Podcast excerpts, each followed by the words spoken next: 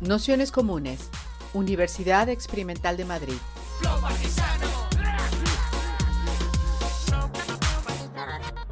Toda la información en nuestro canal de Telegram Nociones Comunes o en nuestra web traficantes.net barra formación. Pues si os parece, vamos a ir empezando. Daros la bienvenida a todas, a todos, a todos a este curso que hemos llamado Henry Lefebvre y el derecho a la ciudad, utopías urbanas, la ciudad feminista y la producción del espacio. Para quien, bueno, dar las gracias a todas eh, por haber apoyado económicamente nuestro proyecto, a COIS por haberse dejado aliar y al resto de las personas invitadas que también nos van a ayudar con las introducciones a lo largo de todo el curso. Eh, saber que gracias a vosotros también y a vosotras y a vosotros, eh, este, los audios de, este, de, estos cursos luego se liberan en nuestra plataforma de SoundCloud para que otras personas también puedan, puedan oírlos. Para quien no nos conozcáis o no estéis acostumbradas a venir a este espacio, estos cursos los organizamos desde Nociones Comunes, que es el espacio de formación y autoformación de traficantes de sueños, que es el, bueno, la librería y el proyecto político en donde, en donde estáis, y que organizamos también dentro de este espacio, que es La Maliciosa, que es un proyecto compartido entre ecologistas en acción y traficantes de sueños. Eh, contaros también que aparte de las personas que estamos aquí, hay personas que están siguiendo el curso de forma online y que también grabaremos los audios para que si alguna sesión no podéis acudir, pues las podáis escuchar desde casa. Habitualmente, también por este formato híbrido, las sesiones serán como una presentación más o menos de 45 minutos, una hora, y luego un rato de debates y preguntas. Como las grabamos, si nos apetece que os grabemos o que o, queréis hablar y luego que lo cortemos o cualquier cosa del estilo, pues nos lo decís para que, para que lo cortemos y que no, y que no lo publiquemos.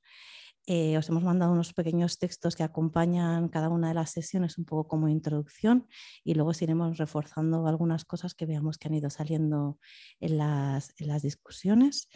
Y así en términos generales, bueno, cualquier cosa pues nos podéis escribir, sabéis que hay un grupo de Telegram donde vamos actualizando la, información para que lo tengáis más a mano, eh, pues los textos, las sesiones y demás. Y no sé, que cualquier cosa pues nos podéis ir escribiendo y nos vais contando, preguntando y, demás.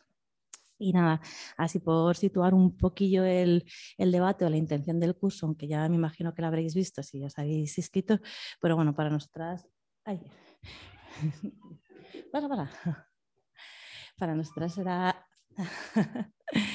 bueno, pues para, para, nosotras nos parecía como en un momento de impasse como el que estamos ahora, en pleno discusión sobre la crisis ecosocial en la que habitamos, nos parecía importante retomar ciertos autores y autoras, en este caso la idea de, de derecho a la ciudad o más específicamente la idea esta de derecho a la vida urbana o más específico, entendiéndolo como lo pensamos nosotras ahora, que es el derecho a la vida con otras, ¿no? y pensar cómo eso pasaba no tanto como lo pensaba en este caso Lefebvre, con relación a la ciudad funcional, en relación a, bueno, a la sociedad de consumo, sino más bien también cómo lo podemos traer en este contexto de crisis ecosocial en la que vivimos ahora, de sociedad cada vez menos integrada y con tendencia a la, a la fragmentación, ¿no? Cómo repensar todos esos conceptos que han estado muy de moda, especialmente en el ciclo anterior, ¿no? a partir de, bueno, de su masificación a través de distintos grandes estamentos globales, como han sido Naciones Unidas, bueno, distintas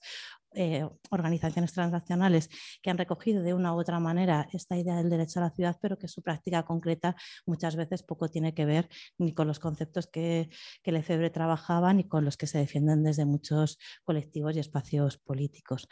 Entonces, eh, bueno, pues cómo pensar ahora esta idea del derecho a la ciudad, cómo resignificarla, cómo radicalizarla y cómo nos puede resultar útil para pensar el momento que estamos habitando ahora. En ese sentido, lo hemos, aunque ya lo habréis visto también, hemos organizado las sesiones en tres bloques un primer bloque que, esperábamos que nos ayudara un poco a abrir la imaginación o a reabrir la imaginación a través de las utopías, ecotopías, distopías u otros imaginarios o lugares posibles, un poco con la idea esta del derecho a repensar la ciudad, a pensar la ciudad como algo completamente distinto, ¿no? como recogía Mike Davis en relación a, a Lefebvre. Otro segundo bloque, que es un bloque como más teórico, que sí que entraremos un poco más en, que a través de la sesión de Álvaro y la de Luis, en lo que es la obra de Lefebvre y también su relación con, los situacionistas y como con parte de, los movimientos de vanguardia. Y un último bloque que lo hemos intentado pensar en diálogo con la, con la, crisis actual y ver cómo un poco podemos traer o repensar parte de estos conceptos a partir de, bueno, de tanto de las lecturas como más de ecología mundo, eh, de Harvey o o, Moore y luego un poco una lectura ecofeminista del territorio. Entonces, esta es más o menos la idea que habíamos pensado. Esperamos que os sea súper útil para vuestros espacios, luchas y, y quehaceres cotidianos. Y nada, eh, sin más, pues presentaros a, a COIS, a José Luis eh, Fernández Casadevante. Es que esto de los amigos a veces es un poco... y además, eh, que le hemos propuesto una, una sesión que es que, bueno, sobre utopías, imaginarios y, y, otras, utopías posibles. En fin, bueno, esta idea inicial que ahora se me ha ido. Así que nada, os dejamos con COIS y luego, y luego seguimos. Bueno, pues muchas gracias por, venir y bueno, pues voy a ir haciendo pues una especie de recorrido sobre la relación entre utopía y ciudad, pensando ¿no? desde... Para pasar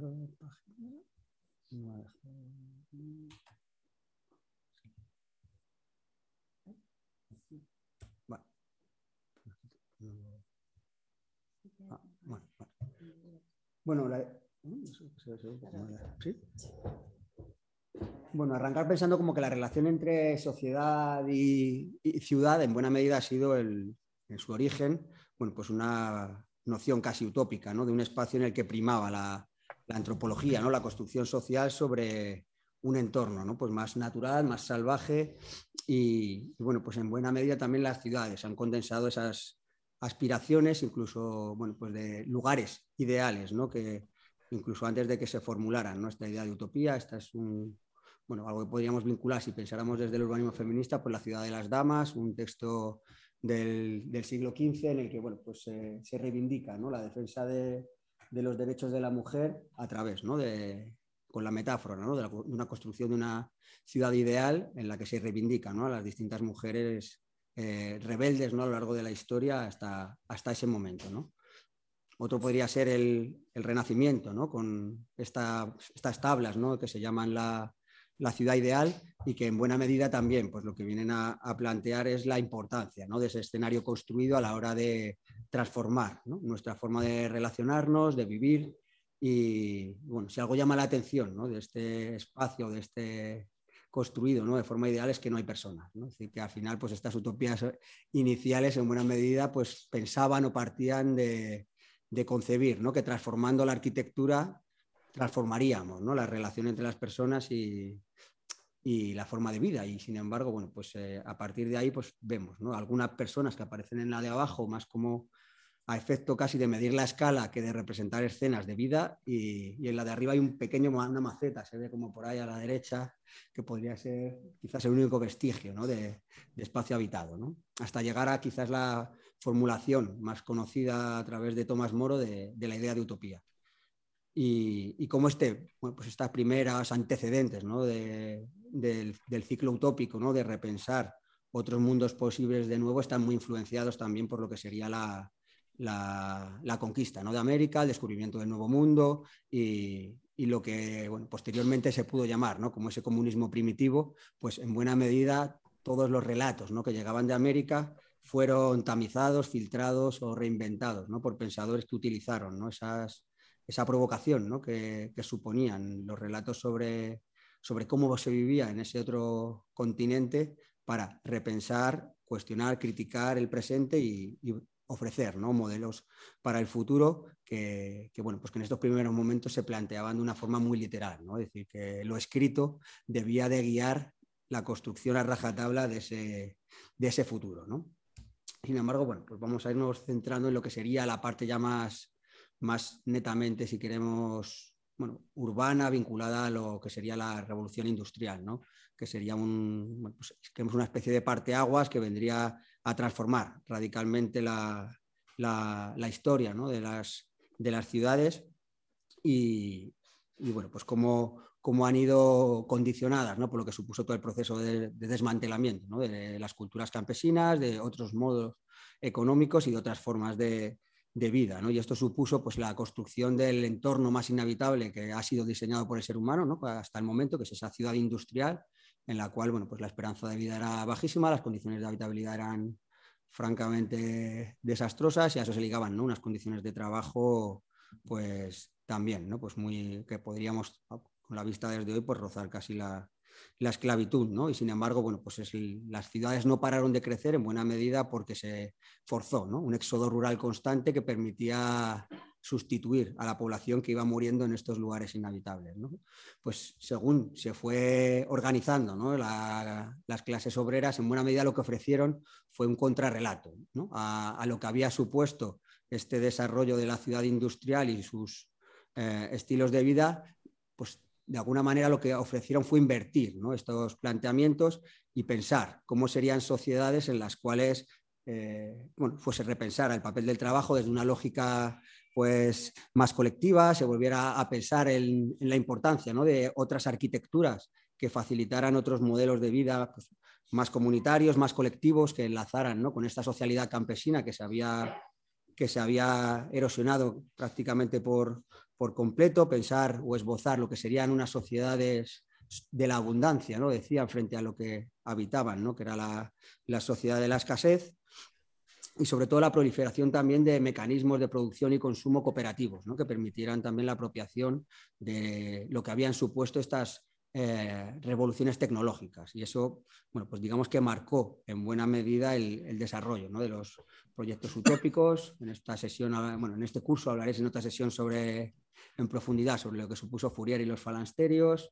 Podríamos hablar de las comunidades cooperativas de New Harmony vinculadas a, a Owen ¿no? y el, el laborismo inglés. Esta imagen es más de lo que realmente se construyó, se construyó en Indiana, que es como el experimento en el cual se involucró ¿no? el propio Owen empeñando su, fortuna, las comunidades sicarianas posteriormente, bueno, pues los relatos ¿no? que planteó William Morris, ¿no? especialmente en Noticias de Ninguna Parte, y quizás bueno, pues en teoría urbanística el que sería el modelo pues más, más complejo, ¿no? que sería la ciudad jardín de Howard, en el cual se, explícitamente ¿no? pues se plantea la, apuesta por reconciliar lo mejor que tiene o que planteaba ¿no? esa socialidad campesina con lo mejor que tenía el mundo urbano. ¿no? Y a partir de ahí, pues es esta teoría de, los imanes y entonces, bueno, pues es cómo la ciudad jardín pues sintetizaría ¿no? lo, mejor de estos dos mundos y plantearía un nuevo modelo de ciudad, partiendo de, de la nada que se federaría con otras ciudades en lo que llamaban la ciudad social, serían asentamientos para unas 30.000 personas, en, las cuales pues, había una alta densidad de equipamientos colectivos y una serie de viviendas y un anillo verde que bordeaba la ciudad, impedía su expansión posterior y un anillo agrícola que, que garantizaba en buena medida el suministro de, de alimentos, así como bueno, pues era la época en la que se iniciaba la electrificación, pues también complejos industriales a pequeña escala, ¿no? muy influenciados por lo que habían sido campos, fábricas y talleres de, de, Kropotkin, pues eran bueno, pues a grandes rasgos y sintetizando mucho pues la propuesta que plantea Howard con una idea súper importante que muchas veces en la teoría urbanística se olvida más, ¿no? y es que todo esto tenía la fórmula cooperativa, es decir, eran los propios habitantes quienes se habían comprado esos terrenos y quienes colectivamente habían ¿no? construido esta ciudad y eran copropietarios de la propia ciudad. De hecho, bueno, pues el, experimento ¿no? más desarrollado, más fiel a los principios de Howard sería el de, el de Letchworth y, bueno, pues aunque no, no, consiguió convertirse en una ciudad completamente autónoma, sí que llegaron a poner ¿no? en marcha algunos de estos emprendimientos cooperativos, eh, algunos de estos equipamientos colectivos, pequeñas galerías comerciales, y quienes se fueron a vivir allí en buena medida pues representarían al mundo alternativo de la época. Se fueron las sufragistas, se fueron naturistas, se fueron anarquistas, sindicalistas, y digamos que era como bueno, pues el experimento al que se fue a vivir eh, con un mínimo, quienes tenían un mínimo de capacidad económica para poder permitírselo, pero que formaban parte ¿no? de toda esta constelación ¿no? de movimientos alternativos que impugnaban la, sociedad industrializada del, momento. Y de hecho, bueno, pues si pensáramos desmontar la singularidad jurídica que supuso Letchworth no se acabó de hacer hasta finales de los años 90, es decir, que no había forma de jurídicamente meter dentro de la normativa institucional del gobierno británico pues una anomalía, ¿no? como la de Letchworth, que era bueno, pues singular. Y bueno, a finales de los 90 ya lograron bueno, pues que entrar a tener un ayuntamiento normal, que el régimen de gestión y de gobernanza urbana pues fuera asimilable al, al resto de municipios británicos. Segunda parte, ¿no? Es decir, si, bueno, mm, algunos apuntes que quería hacer de, esta parte, ¿no? Pensando en, lo que supone, ¿no? Pues todo este ciclo de utópico, podríamos pensar cómo hay una evolución, ¿no? De pensar eh, la utopía, ¿no? Como algo imaginario que no está en ningún lugar, hay un salto a pensarla, ¿no? En un, en un lugar más concreto, ¿no? En territorializarla de, alguna manera, ¿no? igualmente, pues ya no está tanto en un futuro, o sea, ya no está en otros lugares, sino que está en un futuro por venir, pero al territorio, al ponerle raíces, suelo, pues en buena medida también se obliga a matizar el idealismo, a, tratar de hacer realidad ¿no? Estos, estas propuestas utópicas. Y quizás ese es el, bueno, pues una de las mayores virtudes que podemos reconocer al, a este movimiento utópico fue el, experimentalismo que supuso. ¿no? Toda a pesar de que la, totalidad o la inmensa mayoría de todos estos proyectos supusieron un fracaso ¿no? en cuanto a construir comunidades intencionales que fueran ideales, perfectas, y, sino que bueno, pues sea, la inmensa mayoría o todas se acabaron disolviendo en buena medida a través de conflictos personales, relacionales, eh, y, por la propia incapacidad también ¿no? pues de ser realistas ¿no? en cuanto a la, a la, propia planificación económica que se había, propuesto. bueno, pues como que se encontraron ¿no? con los propios límites de los, de los sueños y porque también en buena medida estas utopías, como decíamos, que eran herederas, ¿no? pues de esto de las tablas del Renacimiento, eran propuestas muy cerradas, en las cuales bueno, pues no estaban abiertas al cambio, sino que eran modelos cerrados que además vistos en perspectiva, pues muchos de ellos podrían parecernos, ¿no? más que sueños pesadillas, pero que, sí que tuvieron la virtud de movilizar a miles de personas en tratar de hacer estos ensayos para ponerlos en, marcha. ¿no? Hay estudiosos del utopismo que plantean que todos estos experimentos se podrían sintetizar como en cinco grandes ideas que, que todos comparten. ¿no? Es decir, es, la primera sería como la, necesidad ¿no? de integrar las familias dentro de comunidades humanas más amplias. La siguiente sería pensar ¿no? o redefinir la idea de trabajo, introduciendo la importancia o, la misma valoración ¿no? de los trabajos productivos y reproductivos. Otro sería la importancia de la propiedad común y colectiva de, de, pues de la propia ciudad o de algunas de sus distintas dimensiones. Otra tendría que ver ¿no? con la importancia o la igualdad tendencial ¿no? de la presencia de las mujeres en, estos espacios y la última tendría que ver ¿no? con la apuesta de reconciliar el campo y la ciudad.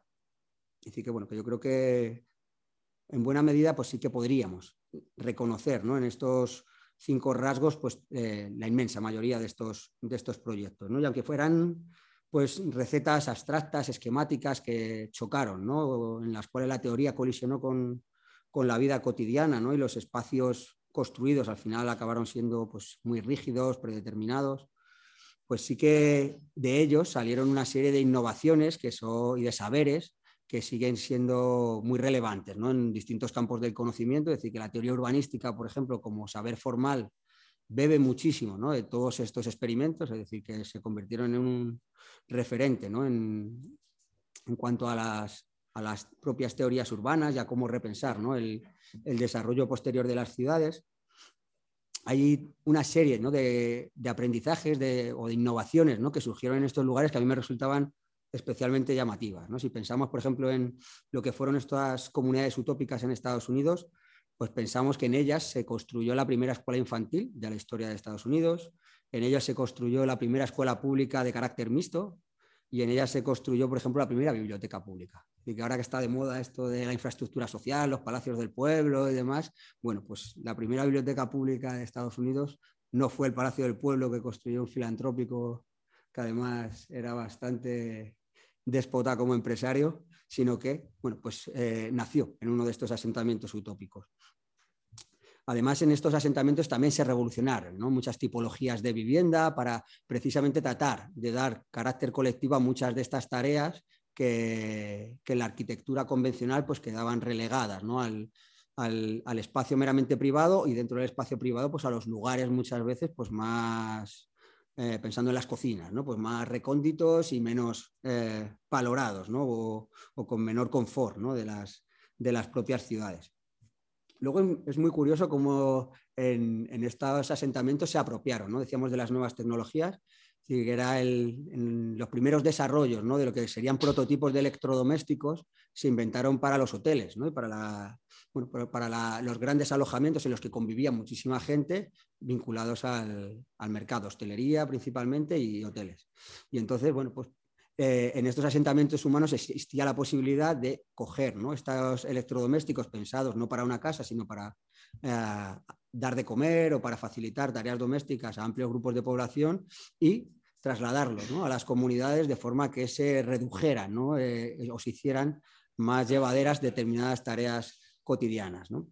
Entonces, bueno, pues es curioso, pues, pues, desde batidoras gigantes a lavadoras, pelapatatas, todo este tipo de electrodomésticos fueron apropiados por los propios asentamientos utópicos y fue una de las líneas de trabajo que desarrollaron para ganarse la vida. ¿no? Es decir, que como no eran autosuficientes, pues una de las actividades cooperativizadas que tenían dentro del mercado convencional, pues tenía que ver ¿no? con comercializar algunos de estos inventos ¿no? que se habían realizado ¿no? de forma un poco rudimentaria. Y otro que también me llamaba mucho la atención es el mobiliario infantil.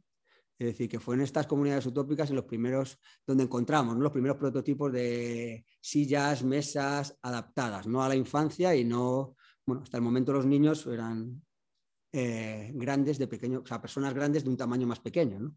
Y entonces, bueno, pues esta me pareció, bueno, pues como esa mirada, ¿no? Más inclusiva, ¿no? Sobre el, propio espacio y el, y el territorio, aunque fuera de una forma todavía muy incipiente, pues estaba en este tipo de, asentamientos. El siguiente paso sería pensar cómo eh, se traslada esto que habían sido pues asentamientos fuera de las ciudades, ciudades construidas ex novo, en, espacios libres se habían construido estos asentamientos, pues digamos que hay una parte de este impulso utópico que se traslada a, la, ciudad construida. Algunos, bueno, pues podemos pensar que son a, lo mejor algunos sus propios promotores no se encajonarían, o sea, no se encajarían o se situarían ¿no? dentro de este impulso utópico, pero viendo lo que eran las propuestas originales ¿no? que se plantearon, pues puede que sí que tuvieran ¿no? ese carácter utópico. ¿no? Pensando en el, en el plan Cerdá original, pues había una fantasía también de reagrarizar la ciudad, de juntar lo rural y lo urbano, y todos estos espacios verdes que se ven eran las verdaderas zonas libres que planteaba el plan Cerda original. Y todo esto luego el mercado lo que hizo fue cerrar ¿no? todas las manzanas, aumentar alturas y, privatizar, ceder a industria o comercio lo que eran los espacios interiores. ¿no? Es decir, que algo que había nacido como una, un proyecto, ¿no? pues con esa vocación en buena medida verde y preocupada por, los principios del higienismo, pues, eh, eh, bueno, pues quedó muy desvirtuada. ¿no? Algo muy parecido le pasó a la ciudad, ciudad lineal de Arturo Soria, que fue también coetáneo de, de Howard con la ciudad jardín y, bueno, pues tuvieron sus grandes disputas teóricas. Y bueno, la ciudad lineal además tendría el punto de ser quizás casi la primera utopía empresarial, ¿no? Es decir, que al final quien promovió el desarrollo de, de la ciudad lineal pues fue una empresa privada vinculada a Arturo Soria y sí que, bueno, pues en sus orígenes sí que planteaba también esta idea de aspirar ¿no? a ser un, espacio interclasista, de que las casas, eh, lo que derivaron ¿no? luego en jardines ornamentales, tuvieran todas su huerto, un espacio de producción alimentaria, granjas, es decir, que bueno, pues que sí que tuvieron un, por lo menos, ¿no? sus aspiraciones y sus desarrollos iniciales, pues estas, estas ambiciones, ¿no?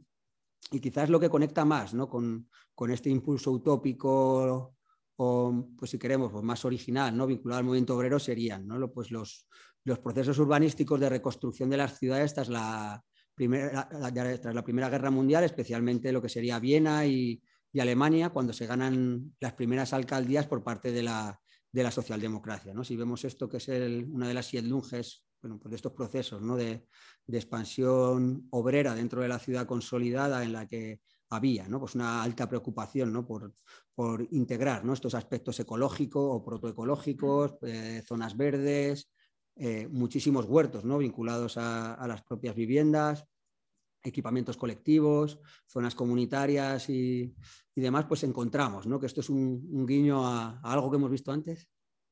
¿A qué os suena? Al imán, ¿no? Bueno, pues es un, homenaje ¿no? pues a ese imán de, de, la ciudad jardín. En buena medida, casi todos los planificadores principales ¿no? de todas estas siete lunges habían participado de la internacional de las ciudades jardín, que era un movimiento que trató de explorar, o sea, de trasladar estas ideas a nivel internacional y, bueno, pues habían formado parte ¿no? y estaban muy influenciados dentro de que lo que hicieron fue adaptar sus ideas más a lo que se tendría que ver ¿no? con, con, los aportes del movimiento moderno a, la propia ciudad pues ya más construida y, consolidada. ¿no? Este es, bueno, pues algunas imágenes que nos permiten ver cómo, bueno, pues cómo se dan unos aprovechamientos de estos nuevos materiales y tecnologías, cómo hay un espíritu ya protoecologista, ¿no? que podía haber dado pie a un movimiento moderno alternativo al que se acabó imponiendo tras, tras la Segunda Guerra Mundial. ¿no? Y simbólicamente este proceso lo podríamos ver con, con Futurama. Futurama es la, principal maqueta o el, o el bueno, pues dentro del pabellón que se construye por la General Motors dentro de la Exposición Internacional de Arquitectura en, Nueva York, me parece que fue, bueno, pues se construye una mega maqueta de cómo sería la ciudad del futuro. ¿no? Es una mega maqueta eh, financiada y construida por la industria petrolera y la industria automovilística. al final, bueno, pues el, el, modelo de ciudad que acaban diseñando se parece mucho ¿no? a, la, a la ciudad que se fue imponiendo en el proceso de reconstrucción tras la, tras la Segunda Guerra Mundial.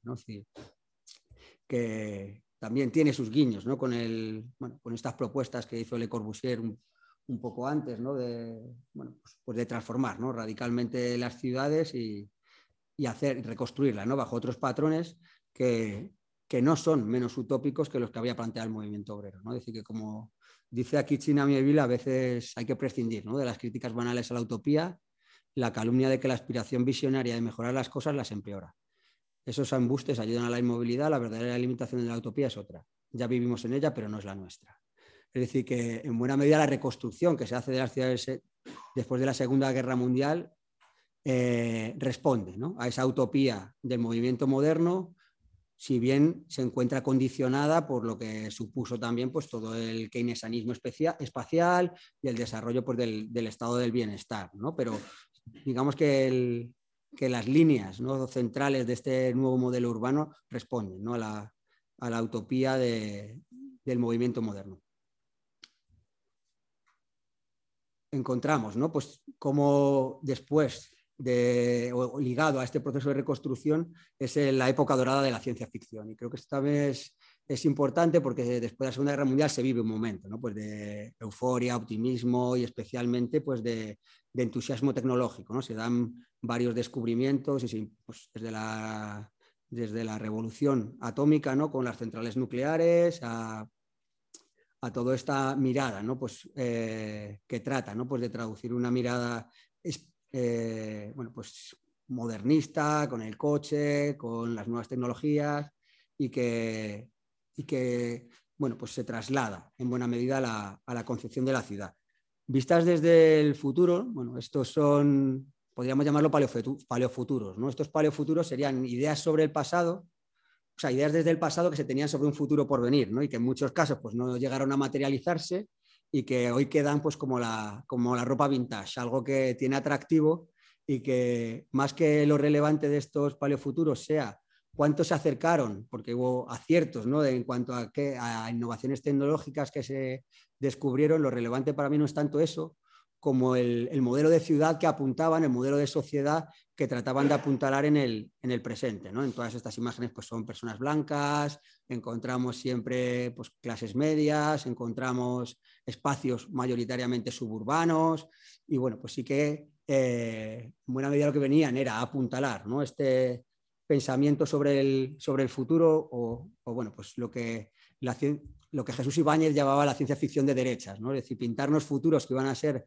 muy guays y a los que nos estábamos encaminando de forma perfecta y por lo tanto no había que trastocar demasiado nuestros itinerarios, puesto que íbamos en, la senda correcta. Y la respuesta a esto fueron las, las distopías, ¿no? un refugio en el que se, en aquel momento pues, se recluyó ¿no? buena parte del pensamiento crítico para oponer ¿no? pues, las cautelas, los miedos sobre eh, cuáles podían ser derivas perversas de, pues, de la importancia o el poder que iba tomando el conglomerado tecnocientífico o derivas autoritarias o ciertos niveles de, deshumanización o la propia crisis ecológica. ¿no? Es decir, que, bueno, pues que las primeras distopías suponían ¿no? un ejercicio por, por criticar y movilizar, ¿no? es decir, ofrecer futuros aterradores para movilizar en el presente y no orientarnos hacia ellos. ¿no? Digamos que ese fue el contexto ¿no? en el que nacen las distopías y que tienen pues, mucha, mucha relevancia. ¿no?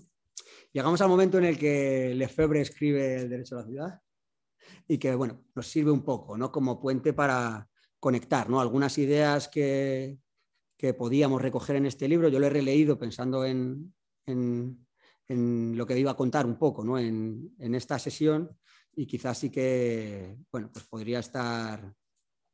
A ver, página? Es, esta. Vale. Sí.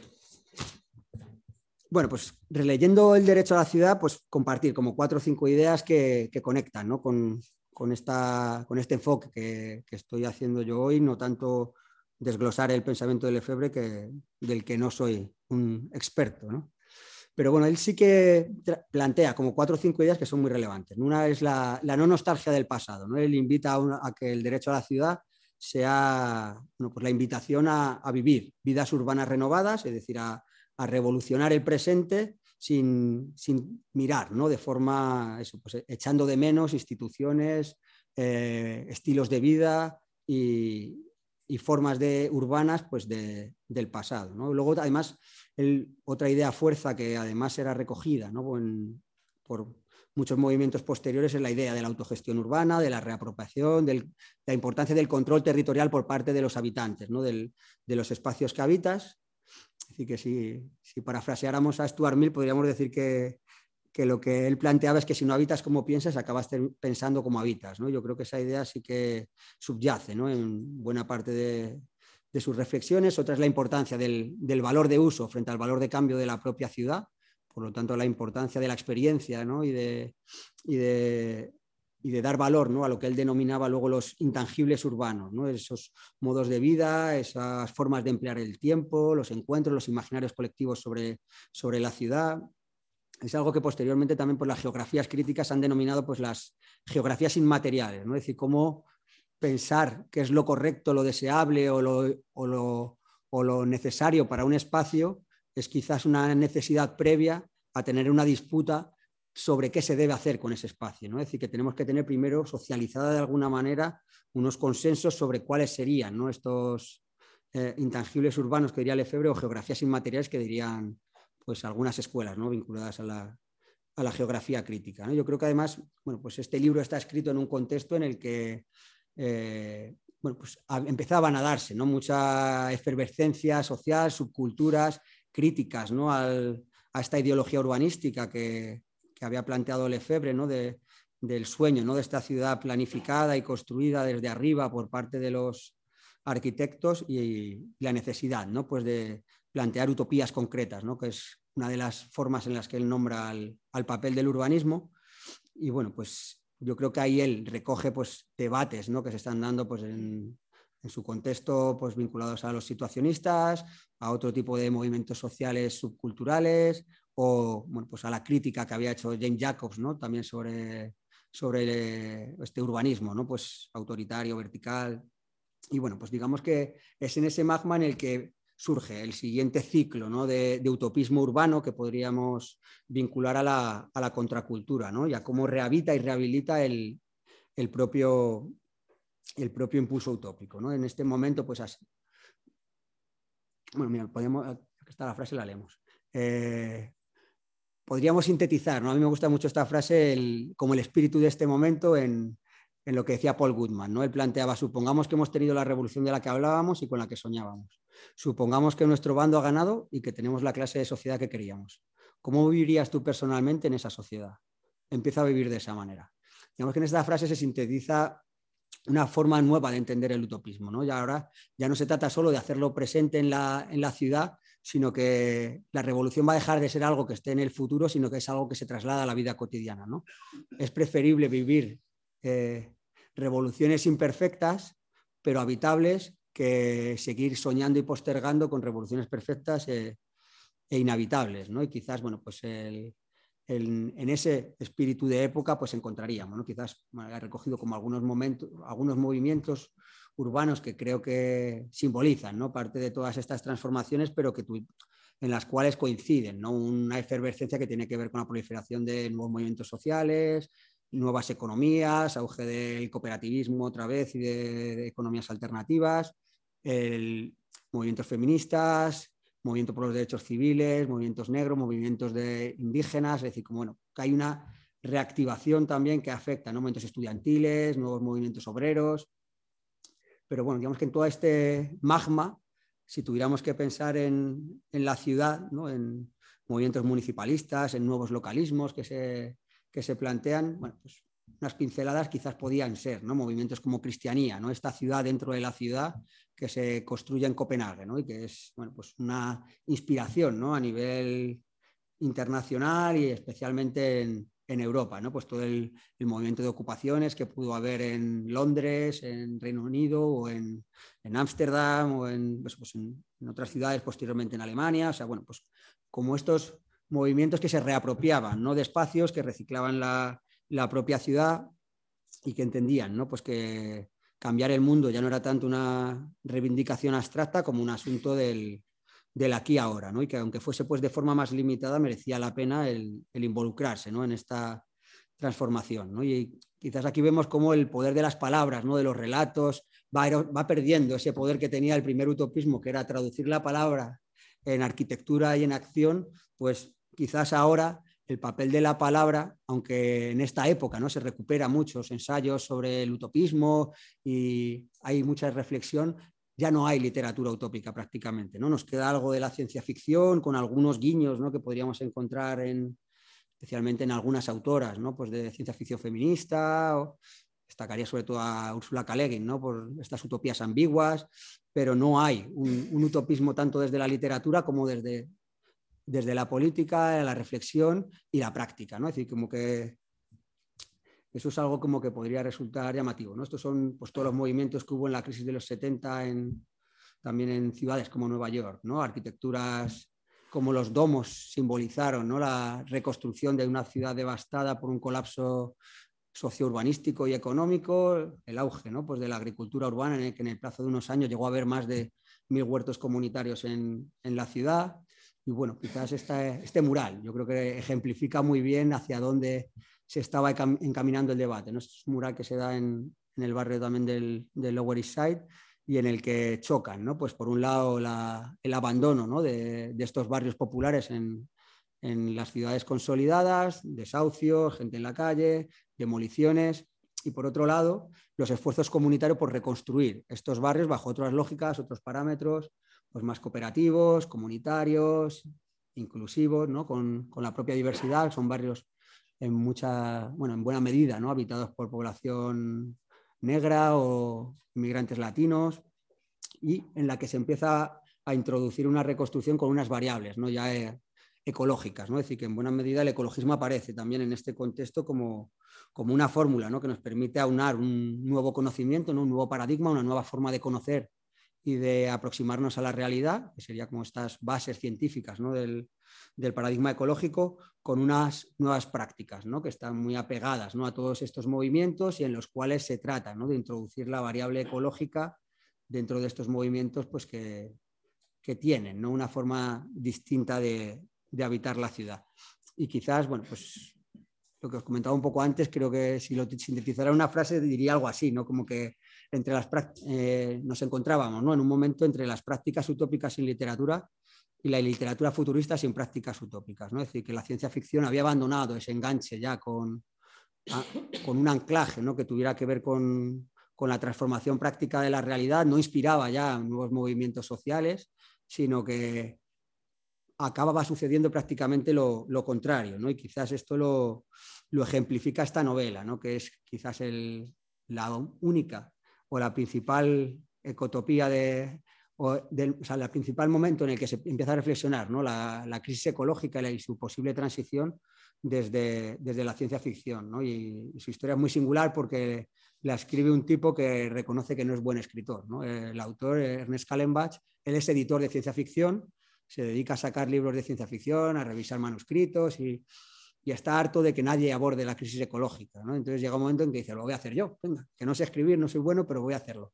Y, y se pone manos a la obra y lo que hace es entrevistar ¿no? a mucha gente que está tanto desde la parte científica como de los movimientos sociales de su época, desarrollando iniciativas que tratan ¿no? de desarrollar este paradigma ecológico en, en la ciudad. ¿no? Y él bueno, pues sustenta ¿no? pues toda su utopía en, en este proceso, ¿no? Y en buena medida lo que hace es construir pues, un viaje pues, recogiendo ¿no? parte de la forma tradicional de, la literatura utópica de un periodista que, que, viaja a California una vez se ha, secesionado, ¿no? se, ha, independizado de Estados Unidos y se está reconstruyendo una sociedad ecosocialista en, en California. ¿no? Y a partir de ahí, pues él es como el, el primer viajero, ¿no? y entonces la novela juega a ser una mezcla de descripción ¿no? de, de, su, de su viaje y luego unas notas que va haciendo a suerte como de cuaderno antropológico de las cosas que más le van llamando la atención eh, a nivel personal. ¿no? Y bueno, pues describe ¿no? pues muchos de,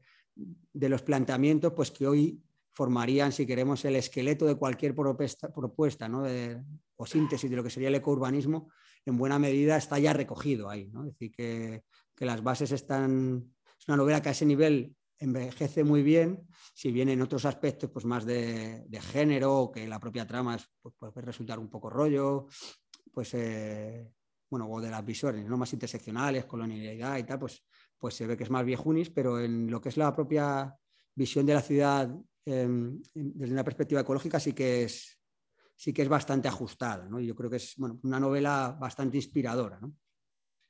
Bueno, llegamos a la, a la recta final, ¿no? A lo que podría ser, bueno, pues, ¿qué tiene que ver ¿no? el momento que habitamos con, este, con, el recorrido utópico que hemos hecho? ¿no? Quizás una forma de aproximarnos a él tendría que ver con pensar que estamos en un momento proclive también al, utopismo, ¿no? en la medida en que estamos eh, condenados a vivir eh, transformaciones muy radicales de forma inevitable, es decir, ya sea porque podamos protagonizarlas y planificarlas o bien porque las padezcamos. ¿no? Es decir, que la, crisis ecológica con sus distintas dimensiones, energética, climática o bueno, pues, implicaciones derivadas de la propia revolución industrial, o sea, la cuarta revolución industrial, las nuevas tecnologías, bueno, pues nos abocan a que vamos a vivir una discontinuidad ¿no? con nuestro presente. Quizás hoy lo más fantasioso es pensar que todo va a seguir igual, ¿no? Y entonces yo creo que ahí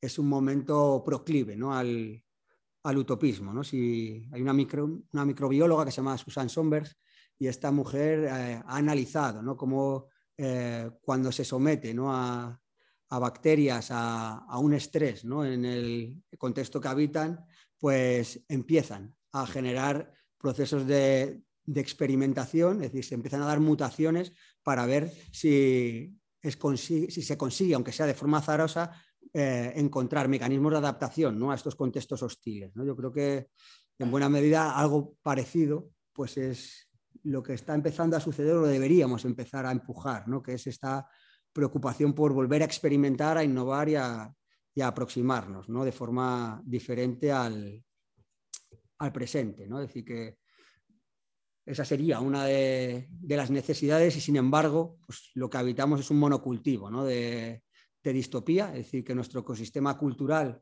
eh, bebe ¿no? de, coger los peores rasgos de nuestro presente, proyectarlos hacia el futuro y a partir de ahí diseñar modelos de sociedad en los cuales bueno, pues se nos desmorona ¿no? la arquitectura institucional, se deshace la democracia, emergen autoritarismos, las comunidades de supervivientes que nos plantean pues siempre son como Robinsones, ¿no? que en buena medida acaban reafirmando los valores neoliberales ¿no? del individualismo, el sálvese quien pueda, eh, modelos ¿no? no democráticos de convivencia, eh, pues intensificación ¿no? de las derivas o de las dinámicas ¿no? heteropatriarcales, es decir, bueno, pues tenemos ¿no? como mucha facilidad para coger estos rasgos y construir modelos de sociedad horribles, ¿no? Y, bueno, en buena medida es de lo que estamos ahora empachados, ¿no? Es decir, que tenemos un empacho cultural en televisión, cine, videojuegos, literatura, de este tipo de, relatos, ¿no?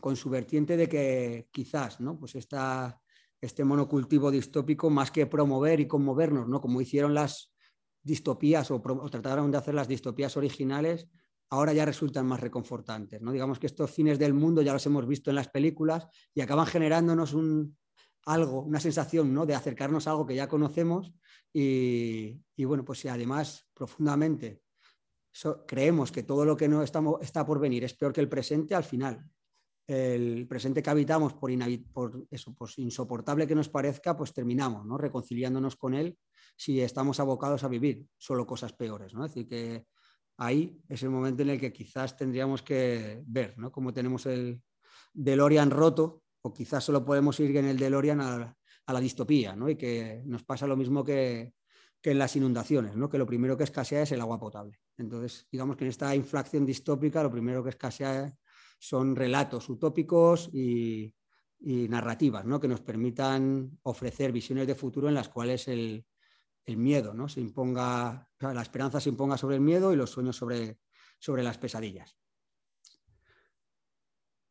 Riesgos quizás una de las posibilidades o una de las eh, tendencias ¿no? que estamos habitando tiene que ver con volver a reconstruir esos paleofuturos del pasado en el presente. ¿no? Como uno es más hijo de su tiempo que de sus padres y de sus madres, pues quizás eh, bueno, pues estos espejismos tecnológicos sean también ¿no? otra de las respuestas que, bueno, pues que, que inducen ¿no? a la parálisis. Es decir, la tecnología lo solucionará todo ¿no? y no hay más que ir a, ver pues, las grandes propuestas, ¿no? pues de lo que más Dark City, la gran ecociudad, vamos a hacer habitable el desierto con una ciudad ecológica, ecosostenible, pero en una dictadura y en la cual, claro, pues no hay ningún mecanismo de participación democrático, sino que volvemos ¿no? a reproducir la, tiranía del experto, del, arquitecto, ¿no? además de que bueno, pues es una ciudad medio fantasma y el proyecto está siendo un fracaso, pero no nos basta que la evidencia demuestre que es un fracaso, hace unas semanas, ¿no? un mes y pico, pues se ponía en marcha este proyecto, ¿no? una ciudad lineal de 170 kilómetros en, Emiratos Árabes, con unas fantasías hipertecnológicas y en donde piensan meter a millones de personas y, bueno, y plantearlo ¿no? como, un, como un ejercicio ¿no? de arquitectura de urbanismo sostenible. ¿no? Quizás otro podrían ser ¿no? las ciudades flotantes que se están planteando, algunas con un bueno, pues con una aproximación, si queremos, un poco eh, pues más atractiva, un poco más transformadora, incluso llegan a conseguir el aval de Naciones Unidas para algunos proyectos y otras directamente son fantasías de evasores fiscales que quieren construir islas en aguas internacionales para no plegarse a, a ningún tipo de regulación, ¿no? Pero bueno, digamos que es una forma de utopismo perverso muy vinculado ¿no? a este sueño tecnológico y quizás una de sus últimas expresiones pues sería también todo esto de las granjas verticales, de, bueno, pues no hace falta cambiar nada en la relación de las ciudades con sus entornos y con su territorio, ni porque quizás uno de los elementos de crisis más grave, que sería cómo vamos a alimentar estas ciudades del futuro, pues lo podemos eludir, ¿no? Si son personas con, con bata y científicos y en espacios hipercontrolados, hipertecnológicos, quienes nos van a dar de comer y no campesinos labrando la tierra, ¿no? Así que nada, para cerrar ya la parte, bueno, como más esperanzadora, ¿no?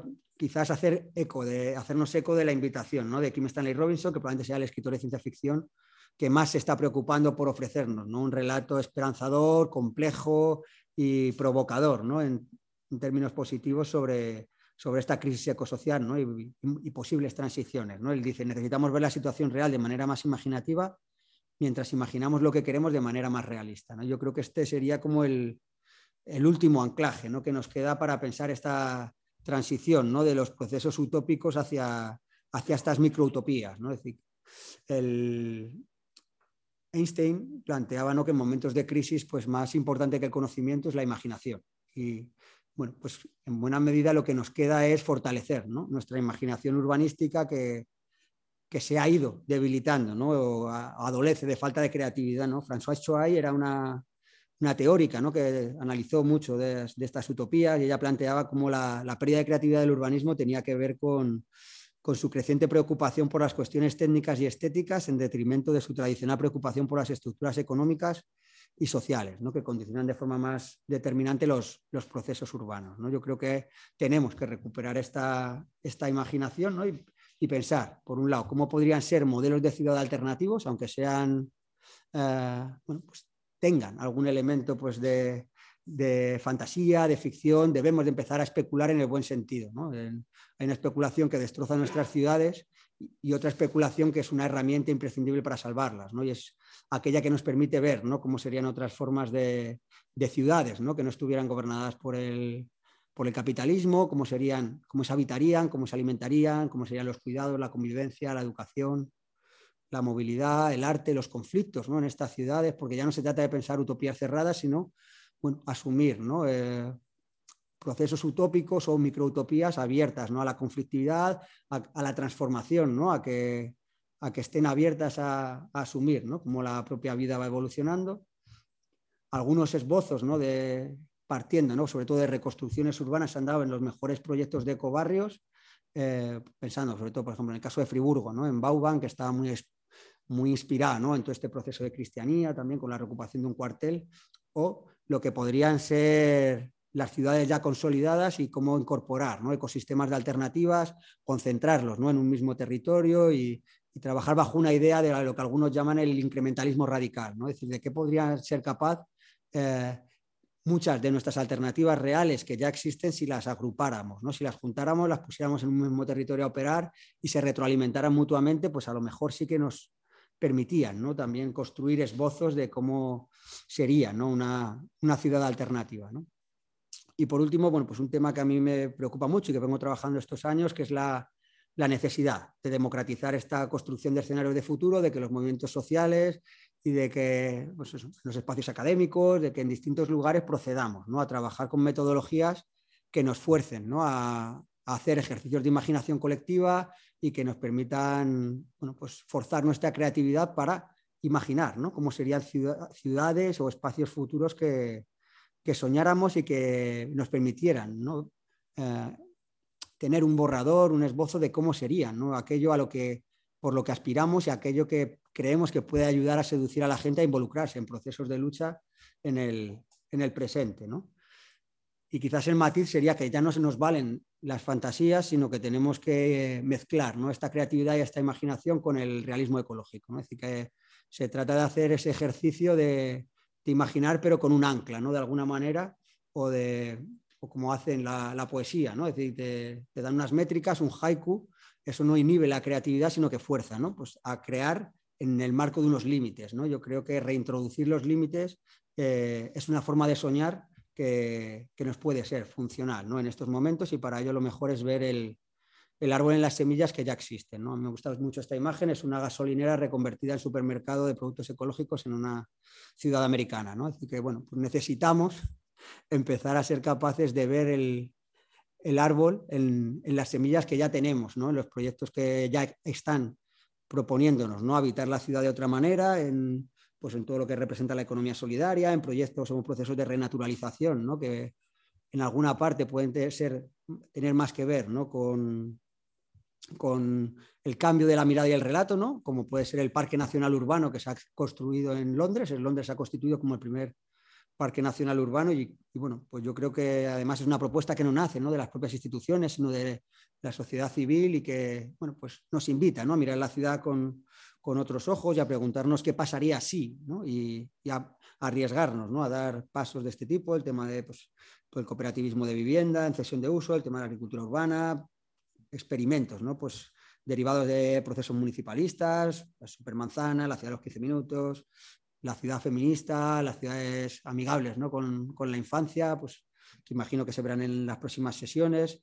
Bueno, pues yo creo que es quizás una forma ¿no? buena de, cerrar es pensar que quizás la, nuestra ciudad utópica del futuro sería coger las mejores experiencias que ya conocemos a nivel mundial y pensar si somos capaces de juntarlas en una misma ciudad y estuvieran todas funcionando, a lo mejor sí que seríamos capaces de, imaginar ¿no? a qué se parecería esta, esta ciudad. ¿no? Y que aunque, aunque imaginar, soñar y, reivindicar la utopía o hacer una apología de la utopía no, no nos resuelve ¿no? los problemas estructurales que, que adolecen o que eh, condicionan nuestros modelos urbanos en el presente, son un elemento sin el cual no vamos a poder dar la lucha por transformarlas. ¿no? Es decir, que no vale solo con tener otras narrativas y otros relatos, pero sin ellos, pues previsiblemente no vamos a poder hacer frente ¿no? Al, a los desafíos que tenemos enfrente.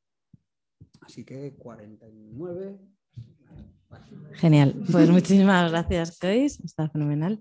Eh, y la idea es ahora es hacer un pequeño debate, preguntas. Lo único, si nos importa ahora el micro, porque lo estamos grabando para que lo puedan oír tanto desde casa como que se quede para la grabación. Y, y también si desde casa está abierto, o sea que os podéis directamente lanzar a preguntar. Y si no hay nada, yo preparo un par de preguntas.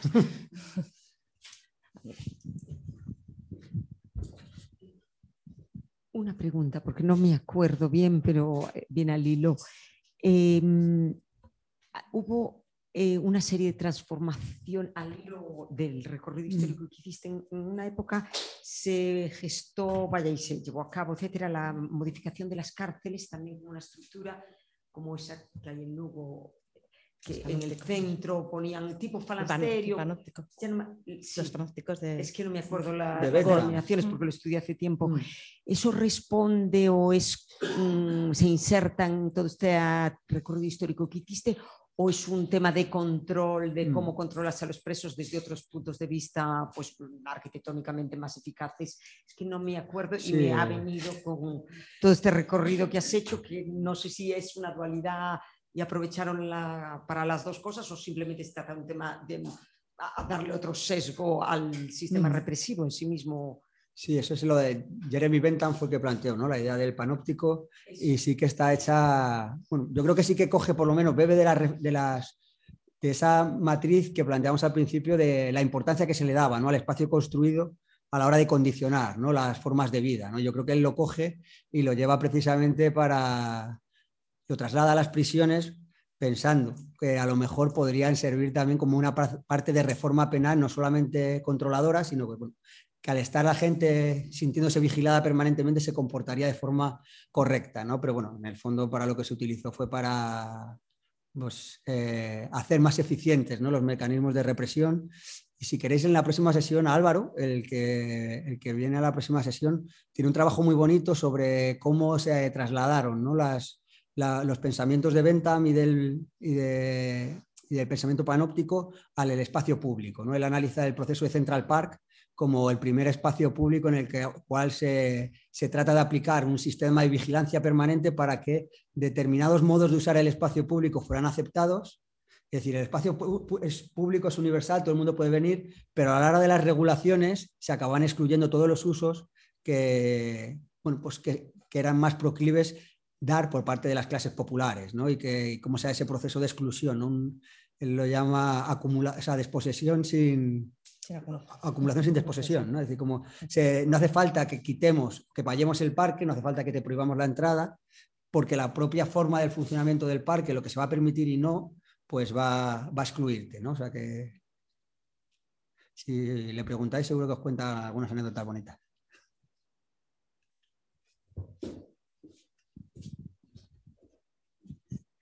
Eh, pues em, no sé muy bien si, me voy a explicar bien, pero quería saber lo que opinas de la, de la plaza de, del, del, papel de la teoría del colapso con esto de buscar nuevas utopías y nuevas eh, como ideas para el futuro, porque siento que es muy interesante porque la teoría del colapso es a la vez eh, una fuente de discursos más supervivientes, de su, sí, sí, sí.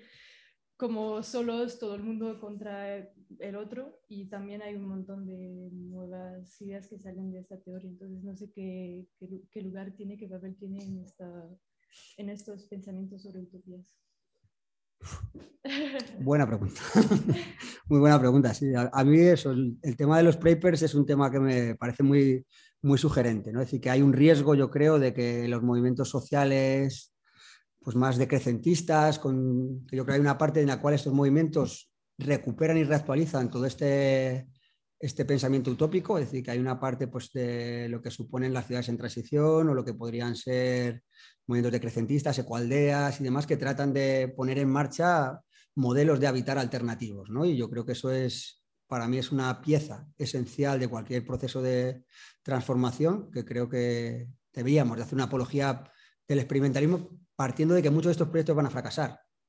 Otros nos darán simplemente algunos aprendizajes claves ¿no? que nos permitan adaptarnos a, lo que está por venir y otros yo creo que sí que podrán ser exitosos. ¿no? Pero corren el riesgo también, yo creo, de derivar en experiencias pues, muy de, pequeños grupos, ¿no? de que perdamos quizás dos ideas que son importantes. Uno, la necesidad de que democraticemos el acceso a estas prácticas, es decir, porque si no son procesos excluyentes, elitistas o para minorías ¿no? que tienen el privilegio de estar eh, conectadas o formar parte de determinados circuitos activistas y, necesitamos, yo creo que tengan vocación de universalidad. Así que en la medida en que renunciemos a la democracia y a la universalidad en nuestros planteamientos, ahí yo veo un riesgo bueno, pues de que derivemos en pequeñas islas que tratan de volver a ser autosuficientes y que, y que, más que ser inspiradoras ¿no? para transformar el conjunto de, pues de, nuestros metabolismos económicos, nuestros modelos de ciudad, nuestros estilos de vida, pues que, bueno, pues que sean eso, pues pequeñas experiencias muy singulares. ¿no? Yo creo que hay un riesgo y, bueno, yo creo que hay un valor en todos esos movimientos,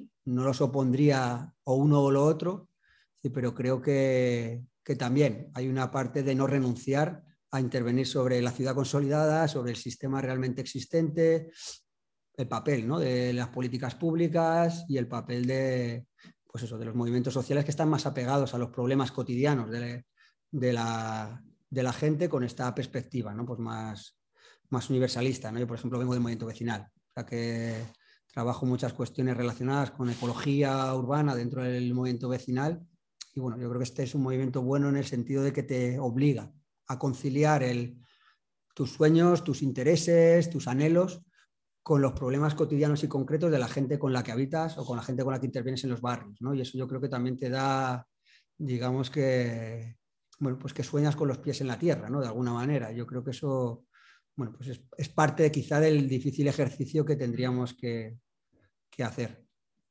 No sé si tampoco me, me he mojado demasiado, pero... Pues, ah, mira, estoy, no te iba a contar. Sí, hola. Eh, a ver, ¿cómo lo explico? Es un poco complicado lo que quiero explicar. La crítica a las utopías del siglo XIX o al socialismo utópico de Marx mm. venía a decir que dejarán de entretenerse con el espacio cuando toda la clave estaba en otro lugar, ¿no? que mm. era el mundo del trabajo, el capital lo sabéis.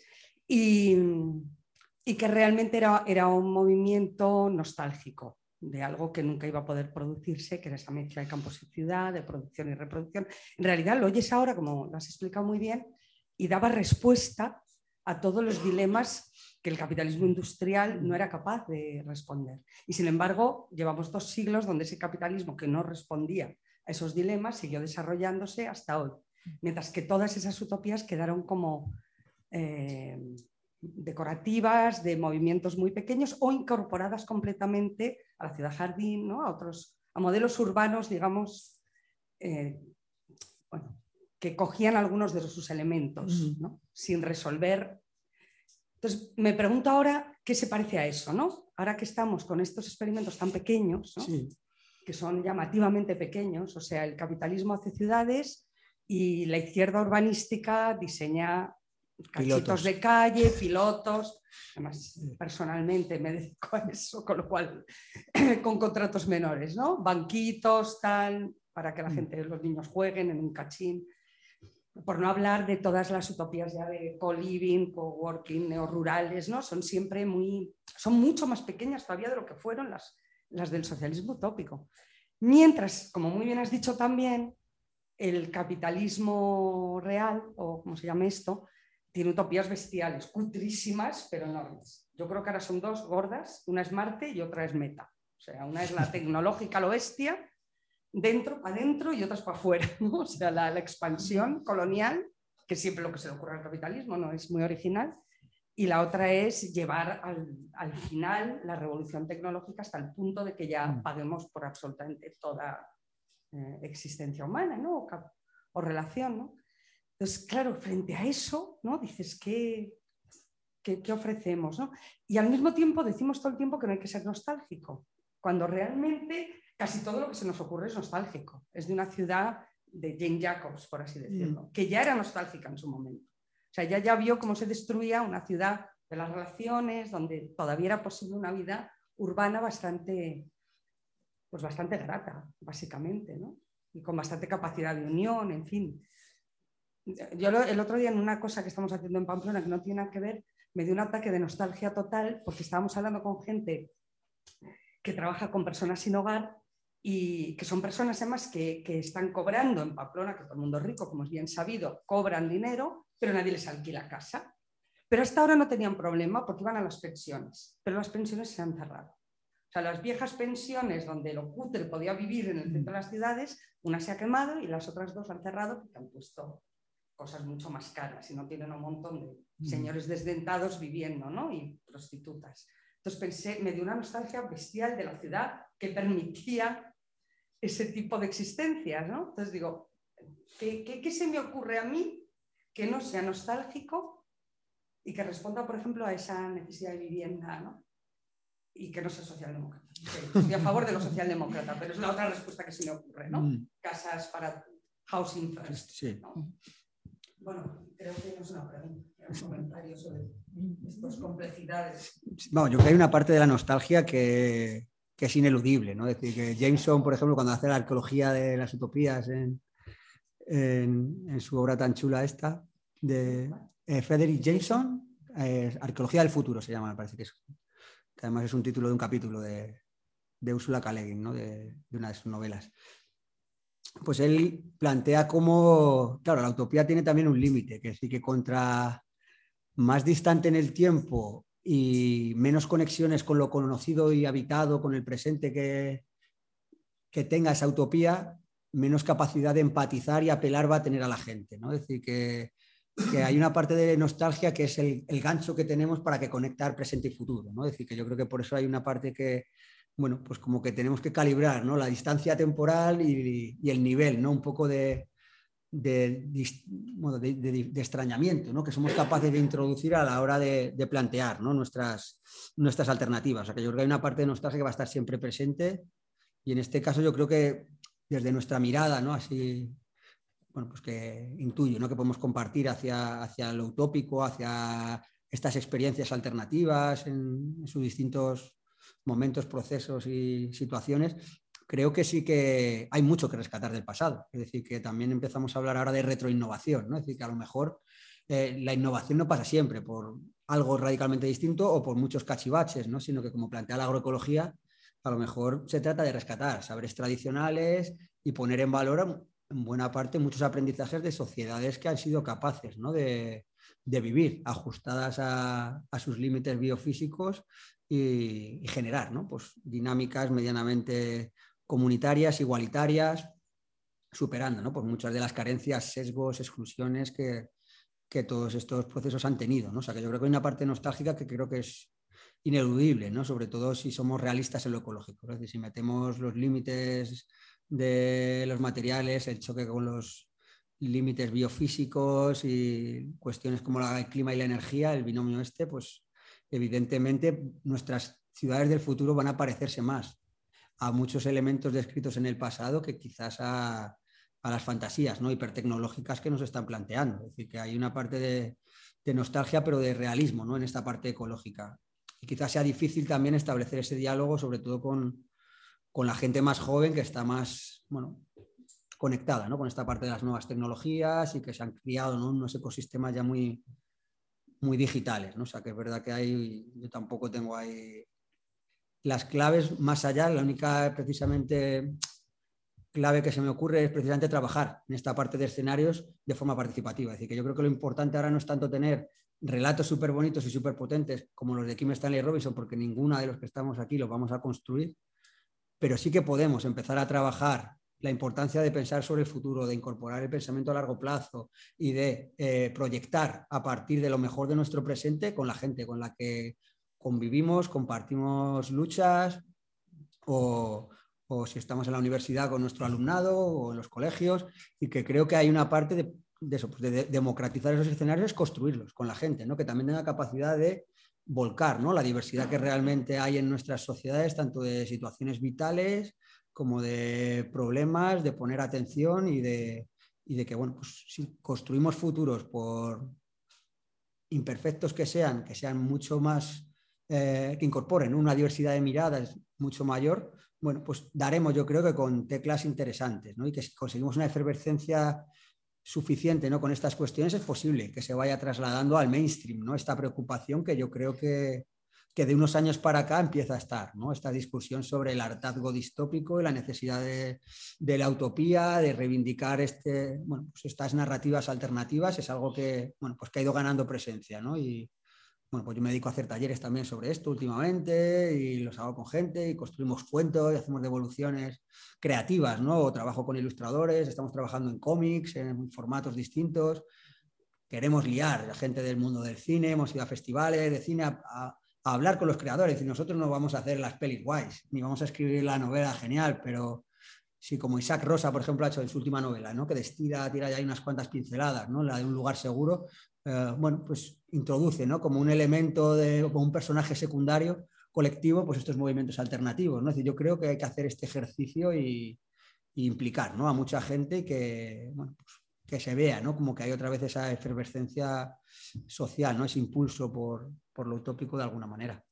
Hombre, yo creo que también, ya por también profundizar un poco, una de las claves que tú has dado y que creo que merece la pena retomar mucho en este tipo de discusiones, que de una u otra manera tiene que ver con la lucha de clase, la quiera llamar, o sea, como que hay un proceso también de exigencia violento y de conquista, ¿no? Y que si son imaginables viene la roja es porque hay toda una lucha, o sea, que es una recomposición también del movimiento obrero eh, con una presencialidad muy fuerte y peleando por unos determinados derechos, una forma también de pensar la ciudad de otra manera, ¿no?